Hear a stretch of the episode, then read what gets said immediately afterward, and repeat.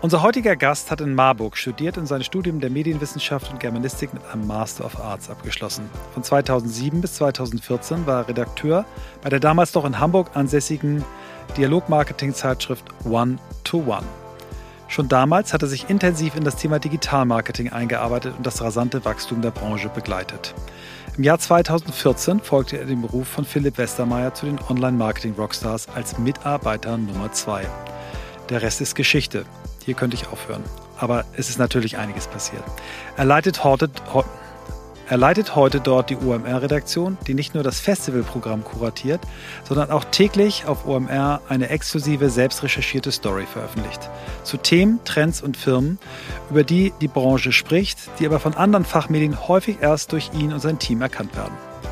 Aktuell ist er mit fast 400 KollegInnen in der heißen Phase der Vorbereitung des OMR-Festivals 2023, bei dem sich auch die Stadt Hamburg auf 70.000 Gäste freut.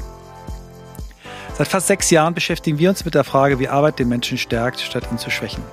In über 360 Folgen haben wir uns mit über 400 Menschen darüber unterhalten, was sich für sie geändert hat und was sich weiter ändern muss. Wir sind uns ganz sicher, dass es gerade jetzt wichtig ist, über neue Arbeit zu sprechen, denn die Idee von New Work wurde während einer Krise entwickelt. Welche Rolle spielt dabei der Journalismus? Und warum reicht es heute nicht mehr, eine Medienmarke als One-Trick-Pony zu führen? Wir suchen nach Methoden, Vorbildern, Erfahrungen, Tools und Ideen, die uns dem Kern von New Work näher bringen.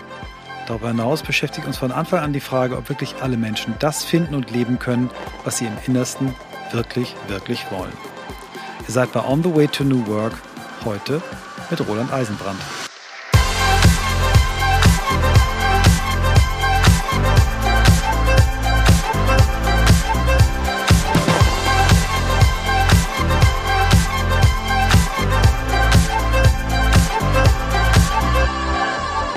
Hallo Roland. Hallo Michael, vielen Dank für die Einladung. Ich, ja, sehr, sehr Intro. gerne. Wir haben lange, wir haben lange drüber gesprochen, äh, das letzte Mal äh, beim Festival 2022. Äh, wir verdanken dir wahnsinnig viel, kommen wir später im Verlauf des Gesprächs auch drauf.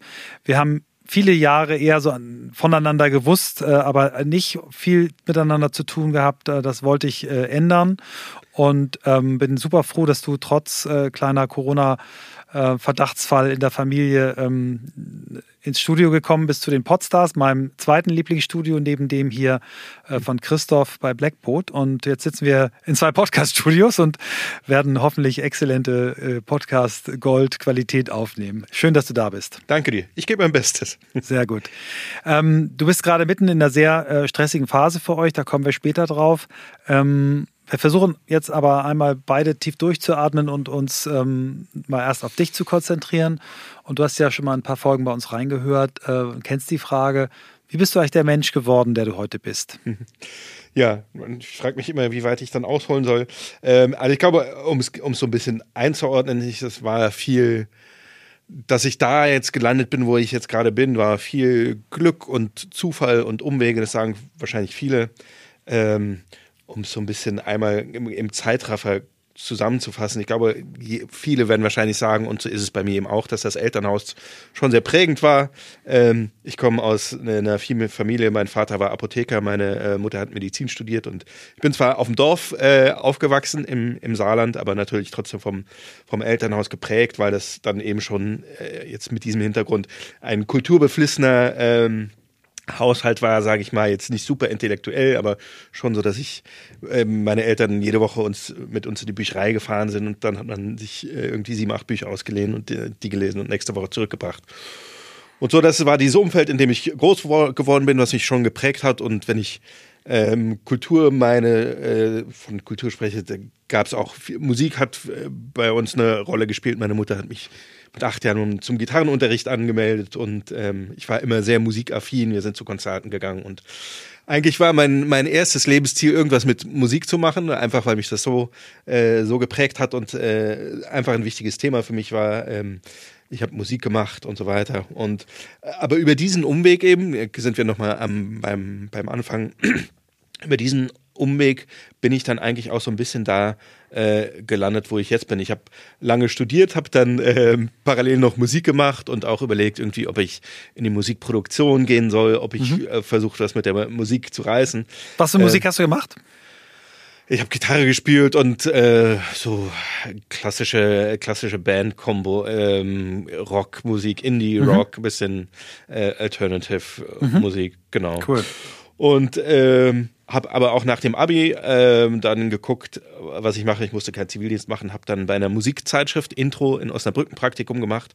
Das war so mein erster, mein erster Berührungspunkt mit dem äh, Feld Online-Journalismus, wo ich ja jetzt immer noch tätig bin. Also das waren da die frühen Anfänge, aber ich habe schon damals eben so Newsbeiträge für deren Website geschrieben.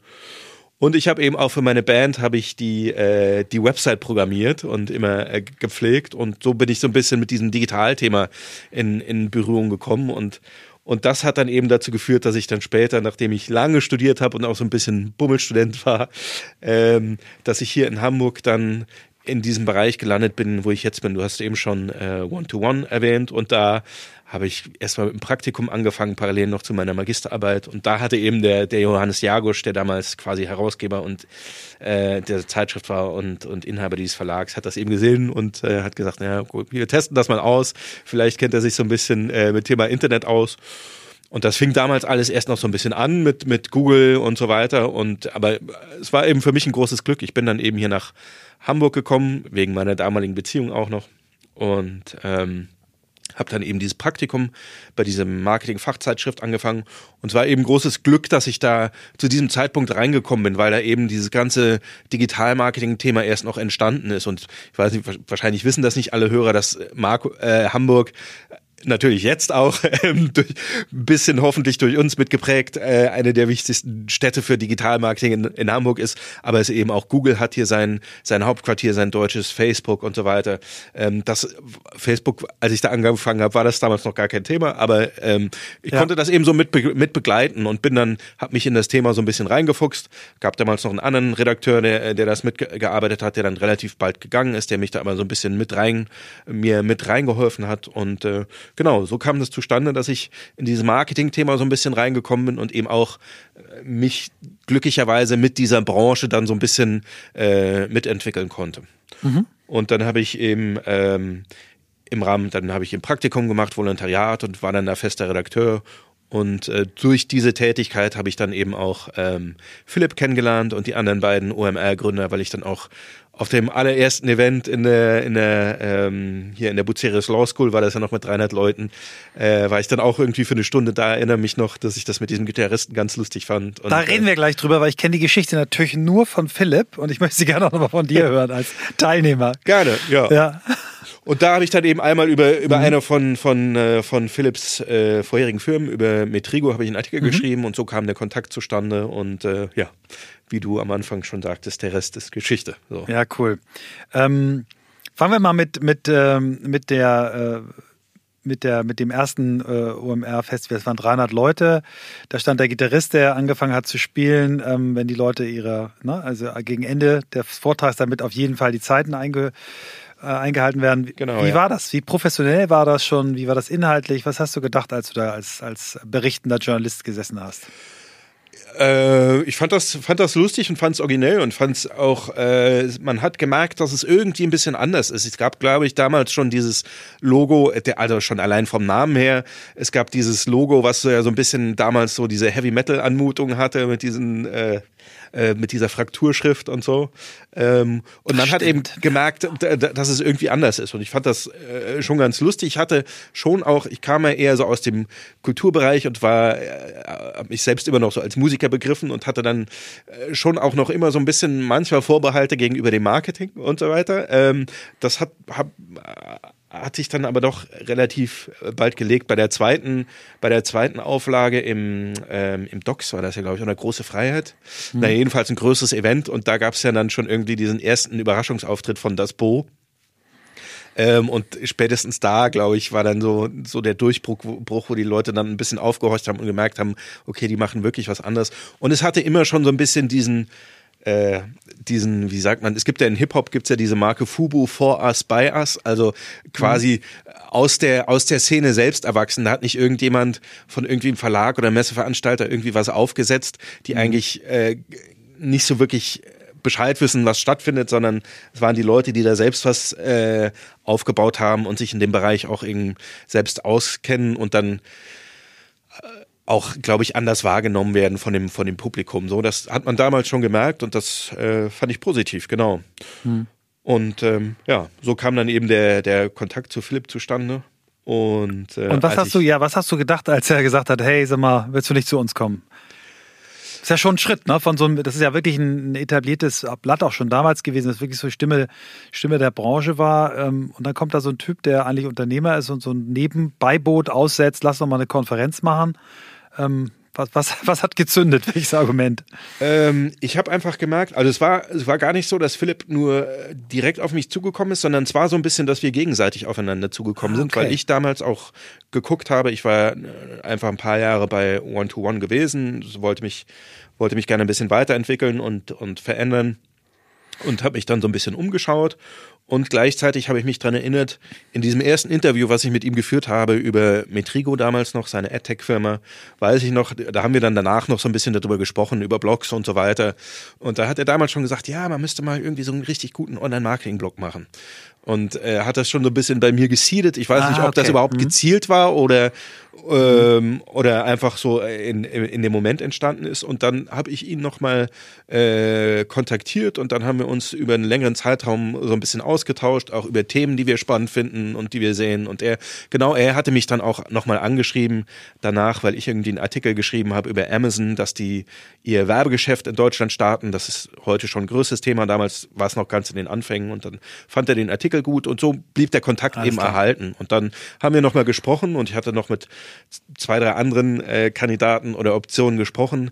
Und bei ihm habe ich eben gemerkt, was ähm, weiß ich auch gar nicht, ob das viele Leute, die jetzt Philipp kennen, aber dass er ja schon auch ein hat er selbst überlegt, Journalist zu werden, hatte sich bei einer Journalistenschule beworben, hat sich dann doch dagegen entschieden, war bei Gruner und Jahr und hatte schon, ist einfach ein Medienliebhaber, das merkt man und hat einfach dieses Grundverständnis für Medien und wie, wie Journalismus funktioniert. Und das habe ich bei meinen Gesprächen immer gemerkt, dass er einfach auch ein Gefühl dafür hat, ein gutes Gefühl dafür hat, äh, welche Themen relevant sind und so weiter. Und das fand ich einfach positiv. Und dann, ähm, genau, habe ich gesagt, äh, wir, wir probieren das mal aus und ähm, am Anfang hat sich natürlich niemand vorstellen können, was, was daraus wird. Wir haben damals irgendwie in einem 20 Quadratmeter Büro mit fünf Leuten äh, gesessen an vier Schreibtischen und ähm, war alles äh, halt recht improvisiert und musste sich finden und dadurch gab es dann aber auch Gelegenheiten und Chancen und äh, mhm. bin natürlich mittlerweile sehr, sehr glücklich über diese Entscheidung. Ja, schön.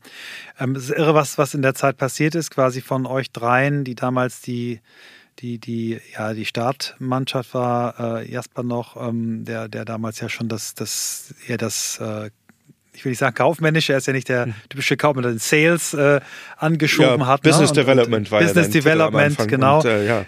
Die Geschichte ist ja auch ein Traum, äh, wie er sich mit, äh, mit Dr. Jasper Ram beworben hat und Philipp ihn in einem Gespräch fragte, äh, der war damals, Mensch, 26 schon so Dr. Ja, den habe ich mir bei Groupon gekauft.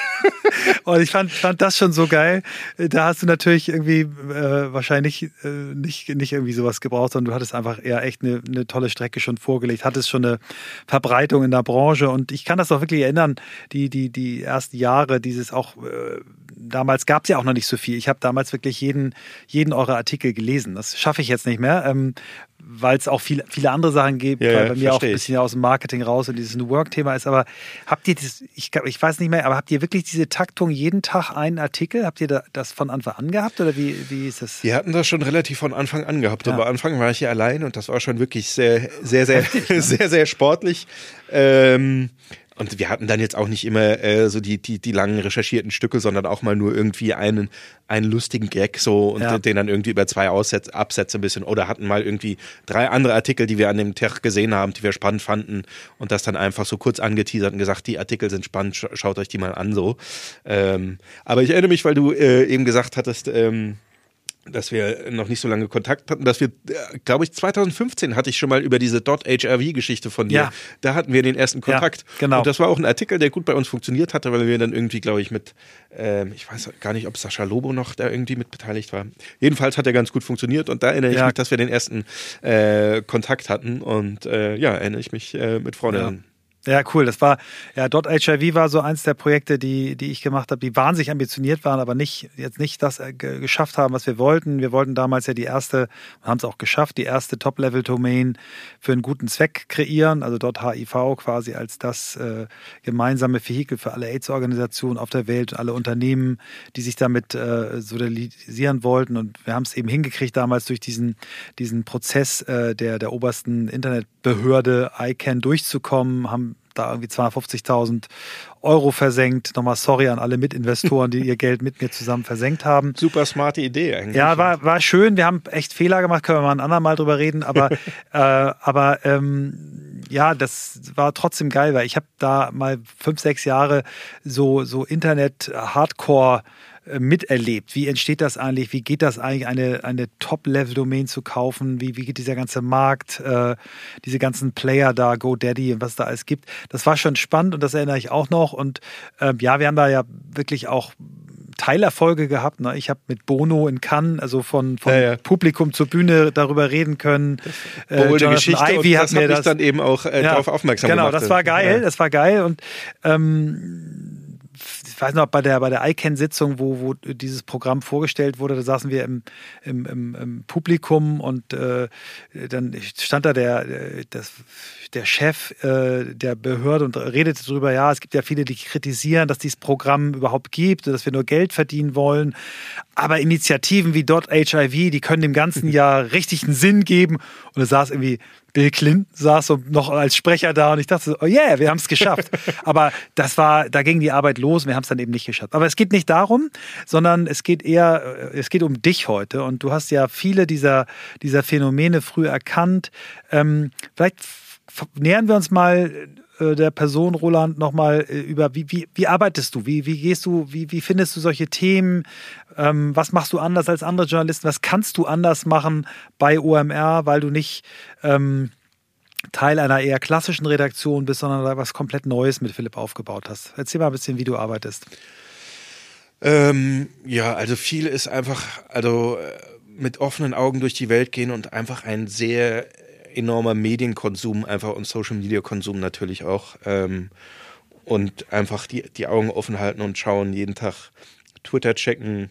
Ähm, dann gibt es so ein paar äh, Destination-Sites, die ich täglich ansurfe, einfach um, um zu gucken, was sich da tut. Natürlich viel, viel USA, äh, USA-Medien, US-Medien, auch ein bisschen äh, China, weil das ja auch ein sehr relevanter, prägender Markt ist mittlerweile für, äh, für digitale Plattformen da, da schaue ich viel und dann ist es auch viel, ähm, viel Bauchgefühl natürlich. Ich habe da auch schon aber sehr viel von Philipp oder gemeinsam mit Philipp sehr viel gelernt, muss ich sagen. Ähm, weil ich jetzt, also das, was ich, als ich OMA an, äh, bei OMA anfing, was ich da noch nicht hatte, war dieses, dieses Gefühl für Marketing und, und Zahlen und wie das überhaupt funktioniert. Also ich habe dann durch meine Tätigkeit hier dann auch nochmal einen ganz anderen Blick auf die Branche bekommen, weil man eben dann auch Leute wie Philipp und, und das Netzwerk, was man eben dann über Philipp auch erreicht, einen ganz anderen Reality-Check äh, quasi durchführen kann, ob welche Themen wirklich relevant sind. Und dieses, dieser Teil mit den Zahlen und dann jeden Tag zu gucken bei, bei äh, ah, das mache ich jetzt auch nicht mehr so, so sehr wie am Anfang, aber jeden Tag zu gucken bei Google Analytics, wie viele Klicks hat der Artikel, wo kommen die Klicks her und so weiter. Mhm. Das mhm. war was, was, was ich bei OMR ja. gelernt habe und ähm, genau, was mir eben auch sehr geholfen hat und was dann auch ein bisschen so auf einer übergeordneten Ebene, glaube ich, geholfen hat, so die Psychologie von Aufmerksamkeitsökonomie zu, äh, zu verstehen und welche Artikel äh, gut äh, funktionieren. Das, das habe ich hier gelernt und das hilft mir eben auch heute noch bei meiner täglichen Arbeit, glaube ich. Mhm. Wie, wie groß ist dein Team eigentlich jetzt? Wie viele Leute arbeiten redaktionell bei euch? Wir sind jetzt äh, fünf Leute aktuell. Das Team ist leider nicht im gleichen Maß gewachsen wie der, wie der Rest der Firma aber auch so ein bisschen aus dem Hintergrund, dass es schwer ist, da Leute zu finden, die genau dieses Profil erfüllen, weil wir einerseits Leute brauchen, die das journalistische Handwerkszeug beherrschen und da äh, einfach einfach gut schreiben, gut erzählen können, äh, gut recherchieren können. Andererseits dann aber auch ein, ein, so ein gewisses Grundverständnis für, für Marketing mitbringen. Man muss ja jetzt gar nicht wirklich die Details und äh, jede einzelne Disziplin in der Tiefe verstehen, aber dass man so ein bisschen ein, ein Grundinteresse und Grundverständnis dafür hat, ist natürlich äh, schon hilfreich. Und dieses Profil ist wirklich gar nicht so leicht ähm, zu finden in der Branche, auch weil, muss man sagen, journalistisch äh, oder Journalisten, die aus klassischen Verlagen kommen, dann äh, häufig noch eher Berührungsängste mit äh, mhm. Marketing mhm. haben. So. Mhm. Ähm, deswegen sind wir da auf der Suche. Also falls jetzt unter den HörerInnen eine Kandidatin, ein Kandidat sein sollte, äh, der oder die denkt, äh, das klingt ja super spannend und ich bin Journalist oder habe da meine ersten Sporen verdient und finde das Thema interessant, also meldet euch sehr gerne bei mir. Sehr cool, super. Ähm, jetzt hast du ja neben äh, dem Artikel pro Tag, dem gut recherchierten und äh, mittlerweile ja wirklich häufig wirklich messerscharf sitzenden Artikel pro Tag, äh, auch die, die Rolle da der, der, sag mal, der inhaltlichen Klammer für, für euer Festival. Ich habe gehört, gehört, dass ihr 2023 800 Menschen auf den diversen Bühnen haben werdet. Ähm, fällt mir wahnsinnig schwer, mir vorzustellen, wie fünf Leute ein zweitägiges Programm mit 800 Leuten äh, kuratieren können. Da, da kommen dann aber noch Leute dazu, die euch dabei helfen, oder? Oder ja. macht ihr das auch alleine? Nein. Nee, das machen wir nicht alleine. Und es gibt auch äh, mittlerweile, also diese fünf Leute sind wirklich die Kernredaktion, die unsere, mhm. die, die Artikel produzieren und den täglichen Newsletter, den wir haben. Ähm, und eben auch, genau. Und dann gibt es aber an allen möglichen Ecken und Enden bei uns im Unternehmen jetzt auch nochmal eigene Content-Teams. Und mhm. da gibt es eben teilweise auch welche, äh, 50-50, Isa war ja auch schon mhm. bei euch zu Gast. Genau. Die haben auch quasi ein eigenes Content-Team, eigenes Redaktionsteam, die dann für ihre 50-50-Stage nochmal eig eigene Speakerinnen suchen. Wir haben ja noch parallel diese andere Medienmarke äh, Finance Forward, die auch beim Festival äh, mittlerweile zwei Bühnen jetzt ähm, planen wird. Äh, da gibt's dann auch nochmal ein eigenes Team. Also da gibt's an den verschiedenen Ecken und Enden nochmal Leute. Und ähm, was wir jetzt in, mit unserem Team machen, ist äh, eben diese äh, drei äh, Farbbühnen, nennen wir die intern, äh, Red, Yellow, Blue Stage. Ähm, die planen wir jetzt, plane ich mit meinem Team. Dann sind wir bei der Conference Stage. Da gibt's dann auch nochmal Leute, die uns da zusätzlich unterstützen. Dann ist Philipp da auch noch stark beteiligt, weil es mhm. eben immer noch so ein bisschen sein Baby ist. Also es gibt da von allen möglichen Ecken und Enden Leute, die unterstützen ähm, oder auch eigene Bühnen machen. Aber wir machen eben diese drei Bühnen. Das sind jetzt nicht äh, 800 Leute, aber ich nehme mal an, über die beiden Tage sind es wahrscheinlich schon so 300 Speaker, die man da durchschleust, ohne das jetzt, mhm. äh, äh, ohne die negative Konnotation. Nein, nein, nein, alles gut. Mhm. Und da schaut man halt eben, ähm, schauen wir ein bisschen, gibt es ganz viele unterschiedliche ähm, Strategien, wie wir uns dann dem Thema annähern. Zum einen so ein bisschen ähm, thematisch, dass wir schauen, dass wir überlegen, welche, welche Themenbereiche müssen da abgedeckt sein. Äh, haben wir E-Commerce-Speaker? Haben wir Performance Marketing Speaker, haben wir Search Marketing Speaker, haben wir Speaker zu den neueren Trends wie AI, zu, keine Ahnung, letztes Jahr Metaverse, großes Thema, Influencer Marketing natürlich. Das ist so ein bisschen der, der eine Annäherungsweg, dass man sich erstmal so ein Raster quasi schafft über die drei Bühnen hinweg, dass man alle Themen so ein bisschen abgedeckt hat.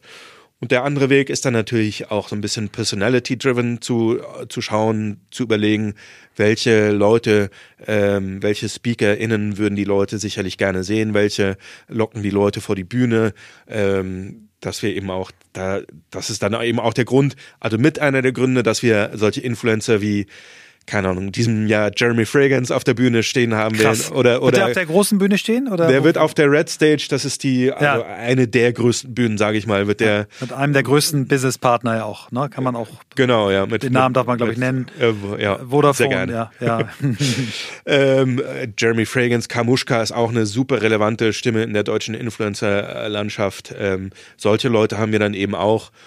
Und das hat sich bewährt und die können ja auch, auch interessante Sachen erzählen, weil die einfach die Plattform verstehen und wissen, was da, was da gerade Sache ist und was gerade funktioniert und was man gerade machen muss. Deswegen finde ich das auch legitim, diese Leute da zu haben.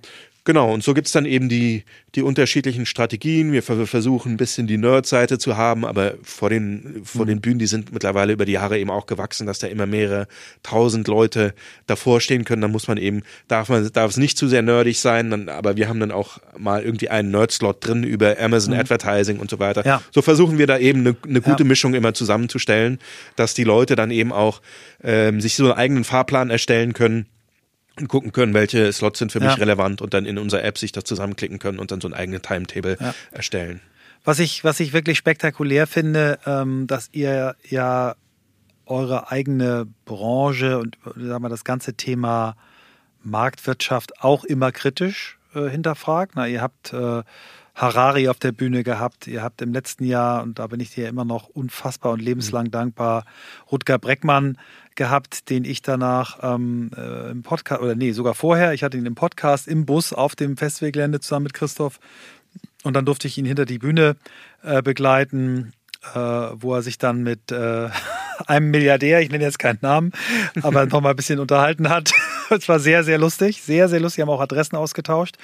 Ähm, also ihr habt immer diese, diese kritischen Stimmen auch da und so ist für mich so aus der ähm, Perspektive ähm, Freund des Hauses nenne ich mich. Ähm, ich durfte ja auch auf schon auf, auf, auf, der, an der Bar sitzen, habe ja auch selber das große Glück mal gehabt, auf der großen Bühne, als das noch im König der Löwen war, zu stehen. Also legendäre verschiedene, verschiedene. Ich hoffe ja immer noch mal, dass, äh, dass ich irgendwann mit Robbie Williams zusammen Angels live bei OMR sind. Das ist einer meiner, meiner Bucketlist-Punkte. Ich werde daran arbeiten. Ähm, und ähm, aber ich, ich habe es, wie gesagt, als Teilnehmer, als, als Freund des Hauses, mal auf der Bühne sitzend, mal sogar da.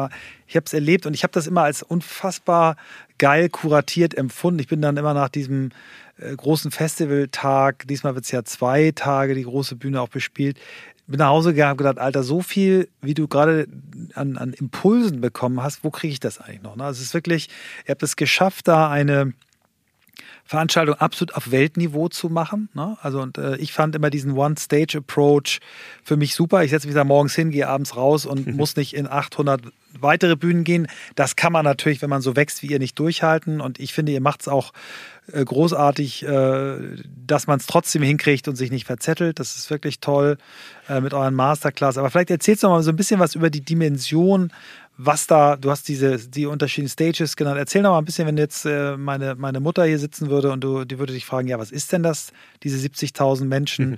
Ähm, was, was macht ihr dieses Jahr bei, bei OMR? Was sind die was ist das Konzept? Ja, also erstmal freut mich natürlich sehr und äh, sage ich vielen Dank, dass du das so wahrnimmst und so formulierst, deinen dein Eindruck von uns. Und da muss ich ne, oder möchte ich natürlich gerne an dieser Stelle jetzt nochmal auch äh, mein Team hervorheben, dass er ja. echt eine, eine, super Arbeit macht. Und das ist äh, sicherlich nicht der Verdienst jetzt von äh, nur mir oder nur äh, Philipp. Da sind super Leute bei uns im Team, die, die da sehr gute, sehr gute Themen sehen, sehr gute SpeakerInnen sehen und, und da auch ähm, tolle Leute für uns akquirieren. Das wollte ich nur einmal vorweg schicken.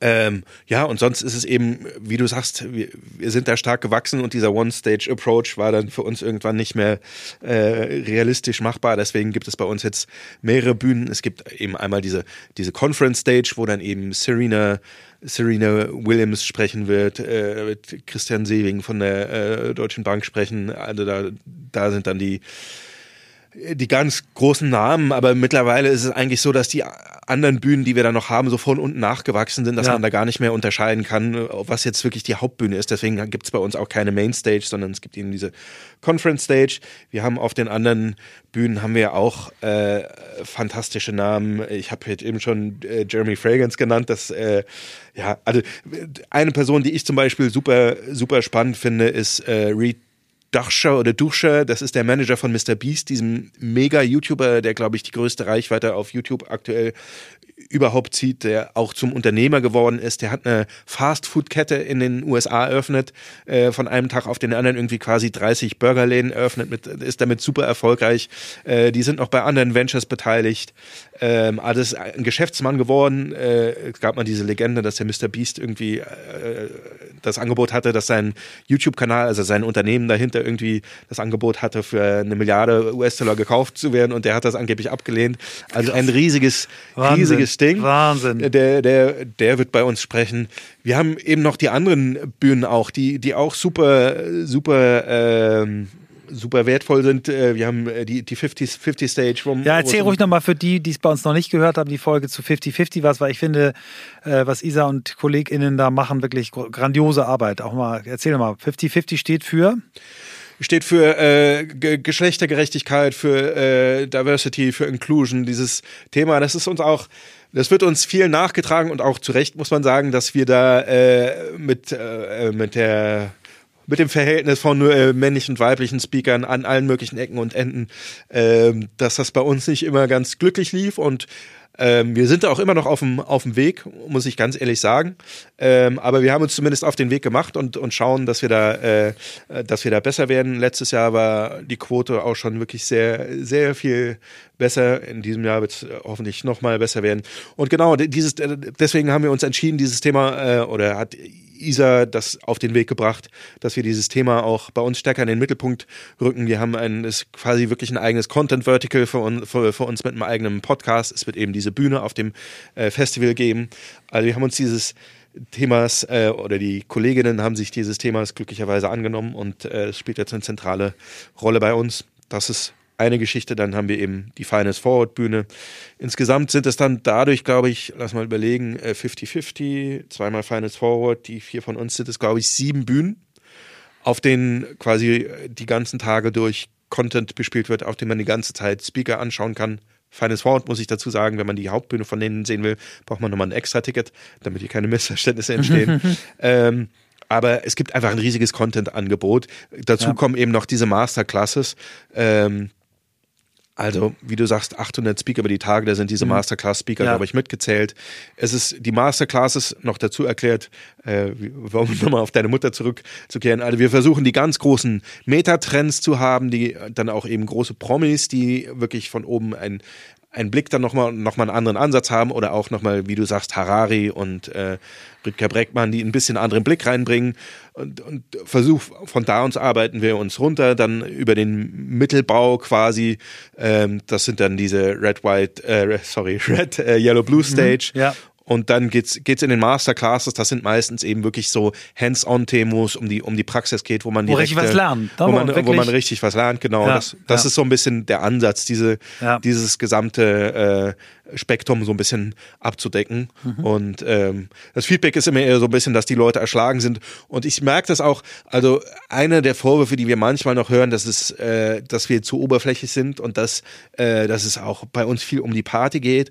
Und da denke ich immer so ein bisschen, wir haben so tolle Namen auf, den, auf der Bühne und mein Team beschäftigt sich Tag und Nacht damit, wirklich äh, coole Leute da zu holen. Mhm. Und ich glaube, man muss einfach die Zeit investieren und sich selbst vorbereiten und sich selbst ein Timetable. Also was halt nicht gut funktioniert, ist zu uns zu kommen und zu sagen, ich gucke mir das einfach mal an, weil dann wird man so ein bisschen erschlagen ja. und, äh, und findet, sieht den Wald vor lauter Bäumen nicht. Wenn man aber eben die Zeit investiert und einmal äh, oder länger ins Programm guckt, sich einen eigenen Timetable erstellt und dann so einen Fahrplan und guckt, was ist für einen relevant, dann kann das, glaube ich, wirklich ja. eine sehr, sehr wertvolle äh, Investition äh, sein, sowohl finanziell ja. als auch zeitlich. Ja, ich würde meiner Mutter dann noch erklären, würde sagen, äh, das ist wirklich äh, ein absolut Disruption äh, auf so vielen Ebenen, was euch da gelungen ist, weil ähm, der, der Hauptgrund, warum Menschen auf Konferenzen geht, äh, sind ja, das gab es mehrere Studien darüber, ist, ist das, das, das habt ihr jetzt nicht in dem Sinne, ne? das Teilnehmerverzeichnis. Also darum gehen Leute, weil die wollen Leute treffen, mit denen ja. sie vielleicht irgendwas machen können. Ja. Es ist kein Teilnehmerverzeichnis, aber es gibt halt 70.000 Menschen, ähm, die äh, in dieser Branche und den anliegenden Branchen arbeiten.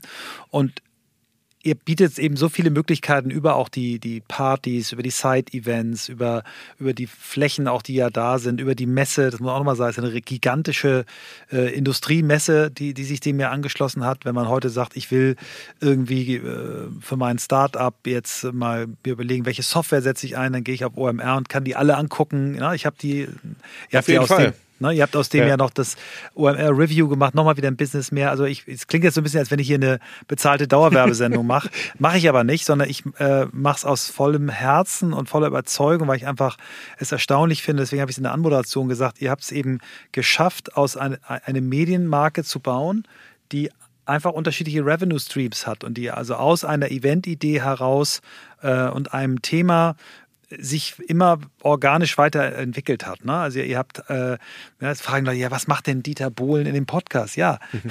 der spielt halt eine Rolle auf Instagram. So, deswegen ist der auch mal in so einem Podcast. Und das finde ich irgendwie das Großartige und das, das kumuliert natürlich immer in diesem einen Event, ähm, wo die Stadt quasi, ähm, wie wir jetzt im Hamburger Abendblatt gelesen haben, ja, äh, nicht genug Hotelzimmer hat.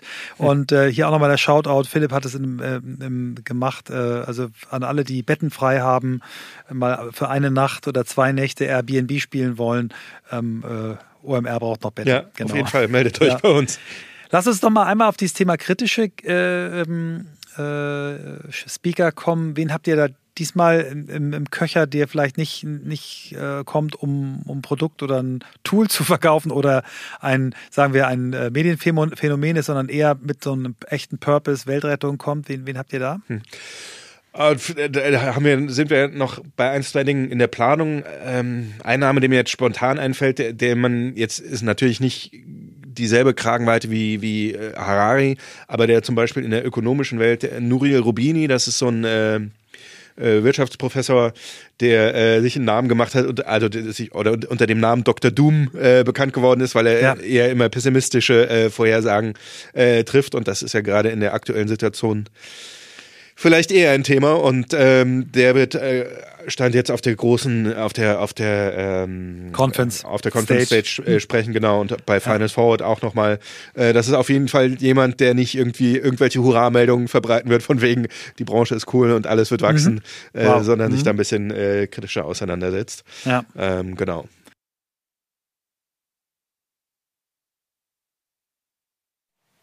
Gleich geht's weiter mit On the Way to New Work und hier kommt eine Mini-Werbeunterbrechung wieder einmal für eines der Events im House of New Work, denn das Feedback von euch war wirklich sensationell gut und beim letzten Mal hatten wir die Hütte randvoll bis auf den letzten Platz und insofern soll es jetzt Schlag auf Schlag weitergehen.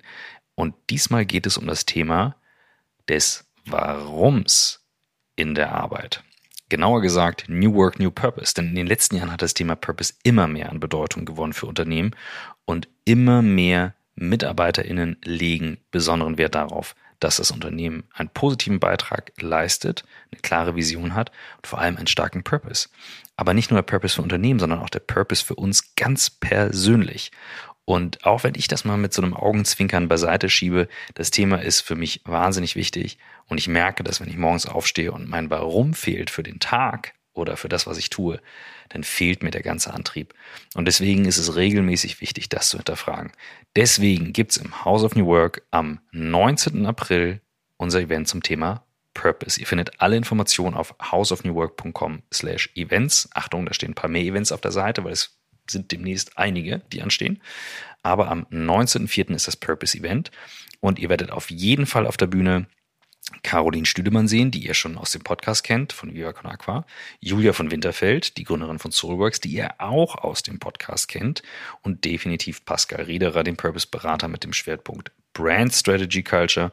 Und bei uns aus dem Blackboard-Team Lavinia Meyer, die Boardmitglied ist bei Blackboard und OKR-Expertin und als People and Culture Lead bei Blackboard das Thema Purpose ganz klar auf der Agenda hat. Also, einiges auf der Bühne, einiges zu hören. Thema Purpose, ein super wichtiges Thema. Wenn ihr ganz hands-on etwas mitnehmen wollt, dann kommt ins House of New Work am 19. April. houseofnewwork.com slash events. Da geht's zur Anmeldung.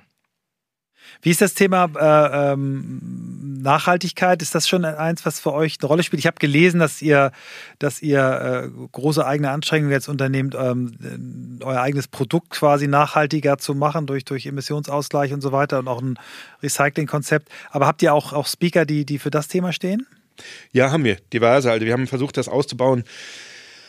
Ja, also wir, ähm, wir, wir sind da auch auf einem Weg und reden da auch gar nicht so viel darüber bewusst, einfach weil wir wissen, ja. wir, dass wir da noch auf, auf, einem, auf einem Weg sind, aber wir, wir geben unser Bestes und wir haben natürlich, also nach, nach dem letzten Festival kam das so ein bisschen auf LinkedIn ein, zweimal als Kritik, dass das Thema ähm, noch nicht so die, die ähm, den Platz bei uns bekommen hat, wie es, wie es verdient hätte. Und das war im letzten Jahr auch so ein bisschen, dass wir uns noch schwer damit getan haben, den Zusammenhang mit unserer Kernzielgruppe zu sehen.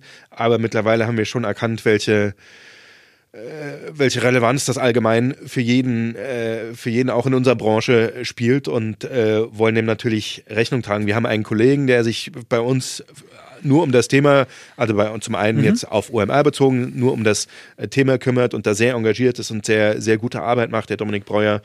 Ähm, und eben wir versuchen es eben auch inhaltlich noch stärker äh, auf den Bühnen stattfinden zu lassen, haben da diverse äh, Speaker aus dem Bereich ähm, jemand von Patagonia wird da sprechen. Das ist ja eigentlich eine der Marken, die da immer ja. als, äh, als äh, als Vorbild genannt Absolut, wird mit, ja. mit, ihren, mit ihren Initiativen, wo sie die Leute wird zu das anrufen. Schickt die, das wird wird der deutsche, nee, nee, der europäische Marketing Di Director sein. Das ist jetzt niemand nicht ganz von Mhm. Oh, ganz oben, aber der, ja. der genau aus ähm, dann Ja. wirklich aus der, aus der aus der Praxis sprechen kann. Den würde ich nehmen im Podcast. Also Ah ja. ich, wir, wir sollten auch noch, vielleicht, wenn wir fertig sind, nochmal über mögliche Gäste reden, die, die vielleicht nachher in den Bus kommen wollen. Ja, sehr gerne, sehr gerne. Super. Mhm. Wir haben, wir arbeiten gerade an einem Panel mit äh, Investoren. Also es, äh, Mhm. alle paar Wochen gibt's ja jetzt neue Meldungen von irgendwelchen Climate Fonds, von äh, Green Fonds, die sich da auf den Weg machen, die da Mhm. teils wirklich enorme Summen eingesammelt haben. In, in äh, Deutschland ist dieser World Fund von dem Tim Schumacher und der Daria Saharova,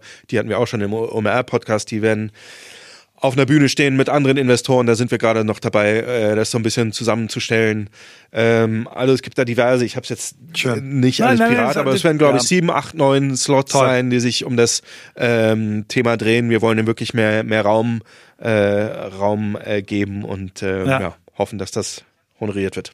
Äh, lass uns noch mal äh, vielleicht jetzt auf die inhaltlichen Phänomene kommen. Du bist ein Inhaltemann. Wir haben jetzt sehr viel über, äh, über die Konferenz gesprochen, aber lass uns noch mal auf die Ebene große Trends, große Themen kommen. Du hast, äh, das habe ich auf deinem LinkedIn-Profil gesehen, du hast dich ja eigentlich mit allem beschäftigt, du hast dich mit Influencern beschäftigt, du hast dich mit, mit, mit Amazon, wird, wird Werbeplattform, du hast irgendwie vorausgesehen oder prognostiziert sehr früh, dass es Instagram eine Plattform wird. Du hast sehr viel gesehen. Ähm, wenn ich jetzt vor einem halben Jahr mich einer gefragt hätte, was wird the next big thing auf OMR, hätte ich wahrscheinlich gesagt äh, Web 3 und äh, Blockchain.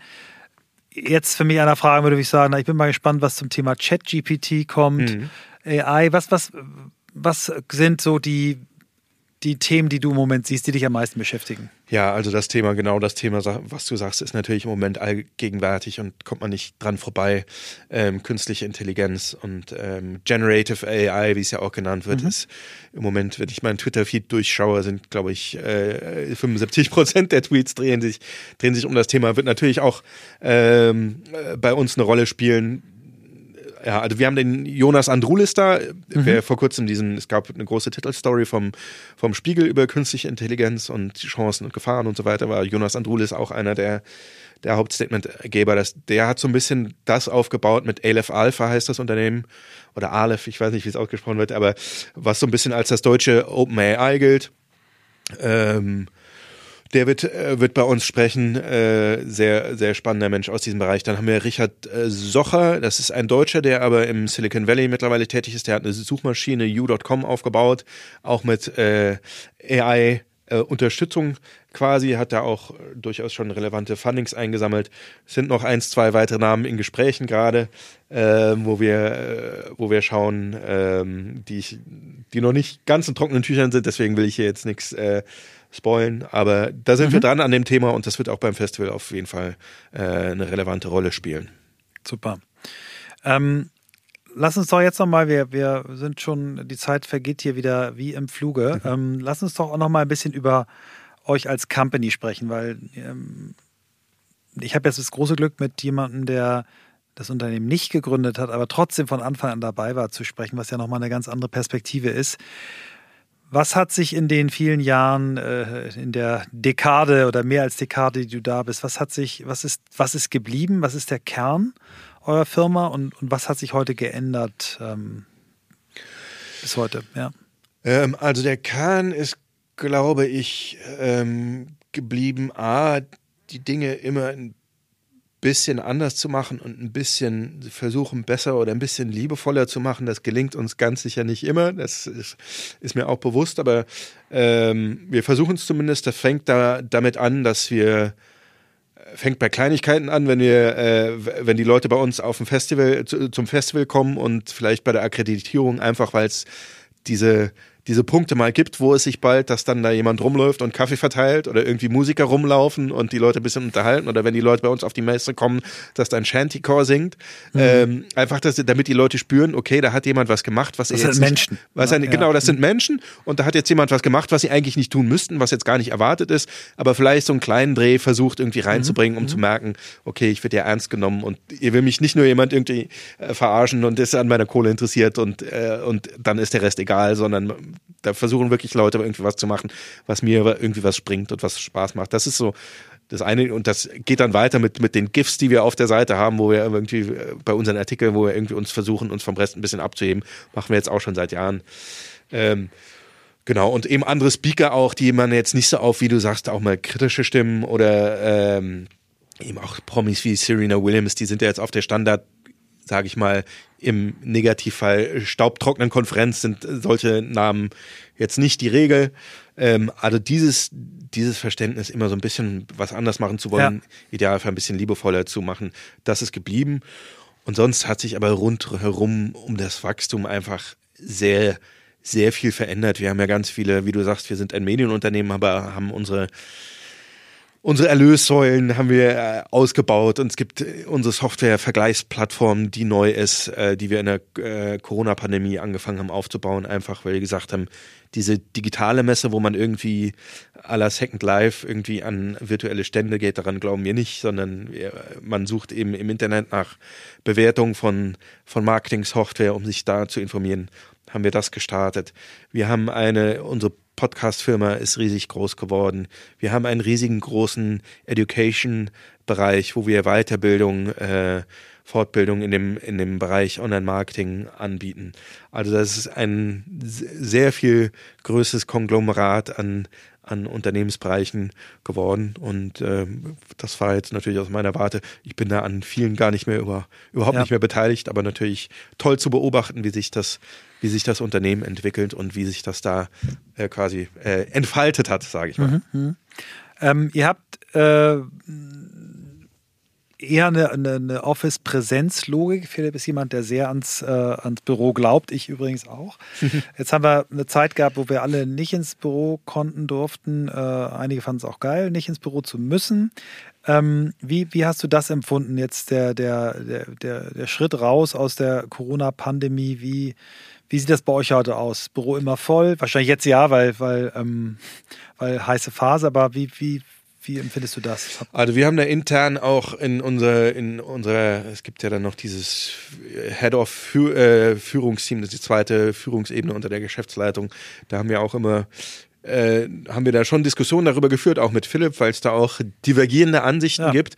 Das lassen wir aber auch zu und das finde ich auch gut so. Und äh, jetzt in meinem Team zum Beispiel haben wir da fast gar nicht drüber diskutiert, einfach weil es so funktioniert hat. Es hat zum einen so funktioniert, als wir alle remote sein mussten in, in der Phase, wo es nicht anders ging. Ähm, und ich weiß, dass ich meinen Kollegen da und meinen Teammitgliedern da äh, vertrauen kann.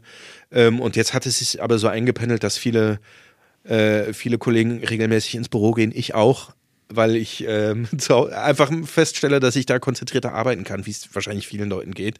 Und deswegen haben wir da mittlerweile, also in meinem Team, einen sehr, sehr entspannten Umgang mitgefunden, äh, wie, wie, wie ich finde. Und äh, bin da auch sehr glücklich mit und will das auch weiterhin ermöglichen. Wir haben auch einen Kollegen, den Florian Rinke, ähm, der komplett für uns, äh, remote für uns arbeitet und das funktioniert auch super. Mhm. Er ist ein, ein, Arbeitstier und liefert ab und macht das auch einfach ja. davon äh, aus NRW und äh, das funktioniert gut und da bin ich auch sehr glücklich drüber und sehe da auch gar nicht die Notwendigkeit, das zu, zu problematisieren aktuell.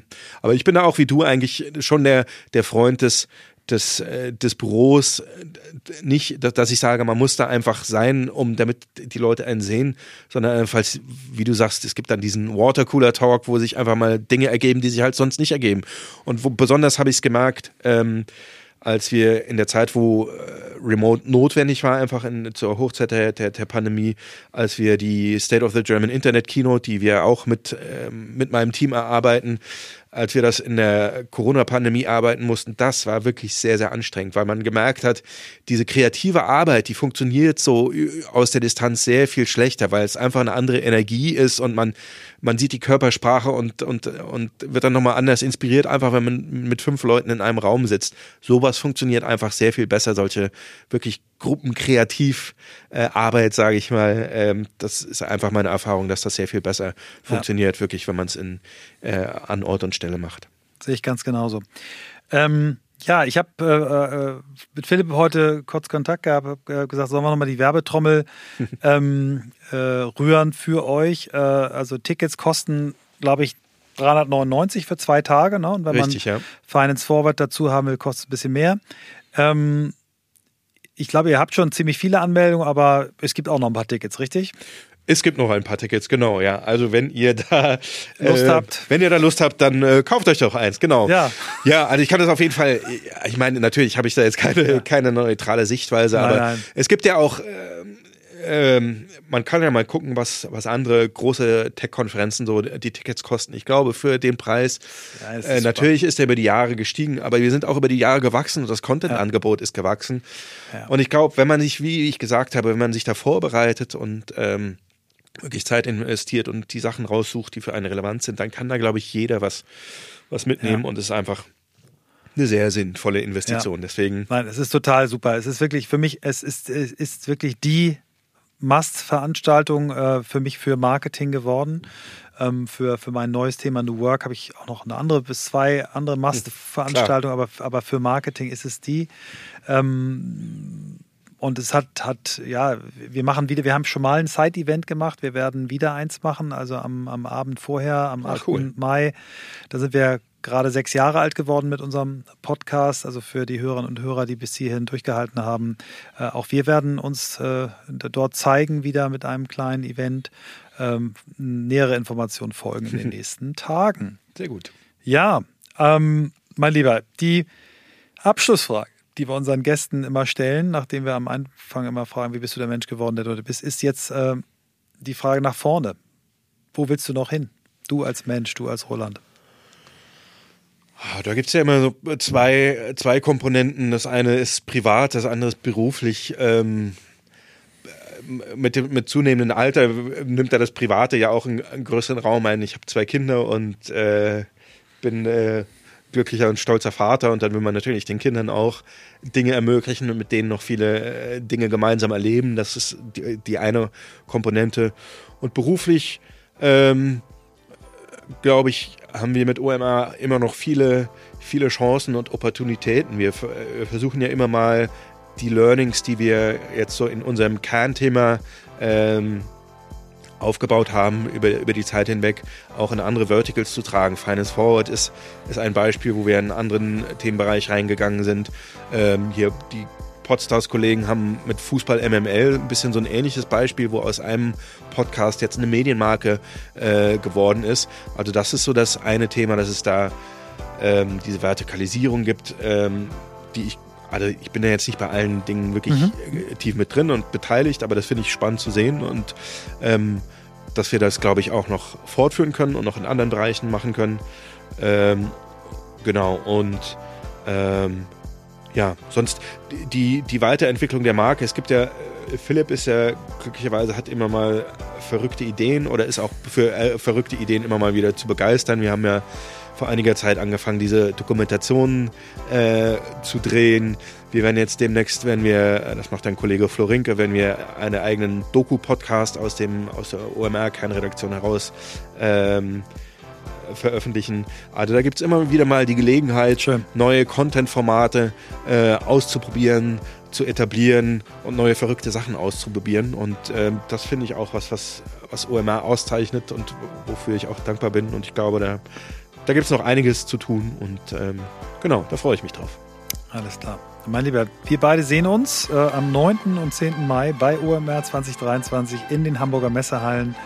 Äh, hoffentlich mit ganz vielen ähm, eurer Stammkundinnen und Kunden und unserer Stammhörerinnen und Hörer. Habt noch einen schönen Sehr Tag. cool. Danke dir. Du auch. Ciao.